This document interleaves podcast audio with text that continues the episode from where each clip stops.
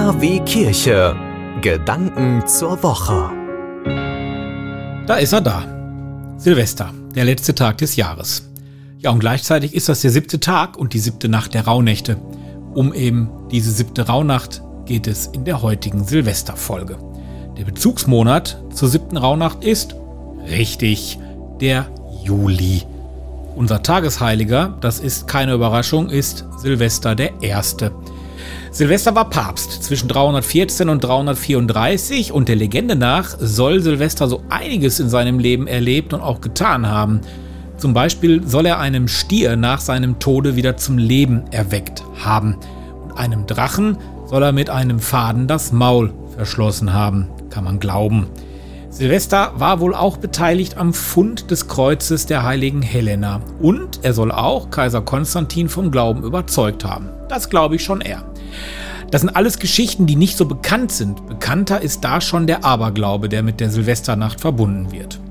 Am Silvestertag ist angeblich ein Blick in die Zukunft möglich, wenn man durch ein Schlüsselloch schaut. Kann man ja heute Nacht mal ausprobieren.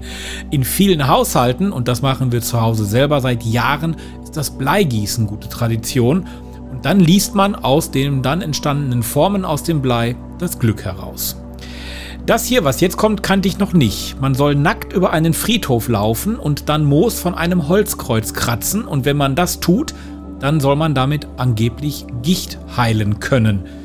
Also wenn ihr heute Nacht noch nichts vorhabt, ne?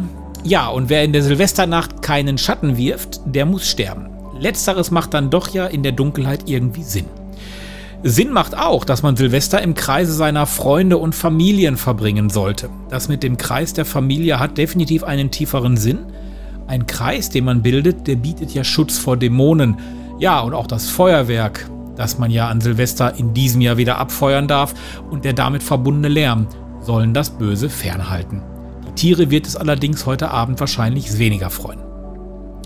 Vielleicht lasst ihr auch am heutigen Silvestertag mal die Türen ein wenig offen stehen. Dann kann nämlich das Böse ganz ohne Knallerei das Haus verlassen und das Gute kann eintreten. Ja, es gibt noch eine ganze Menge anderer Bräuche und Geschichten zu Silvester. Das würde jetzt hier den Rahmen von diesem KW Kirche Podcast sprengen. Deswegen jetzt nun kurz und knapp im Namen des ganzen KW Kirche Teams von mir ein frohes und gesegnetes neues Jahr. Die Recklinghausen-Bibel. 300 Stimmen aus dem Kreis Recklinghausen haben die vier Evangelien des Neuen Testaments eingesprochen. Lukas, Matthäus, Markus, Johannes. Ein einmaliges Projekt, produziert vom Bürgerfunk Recklinghausen.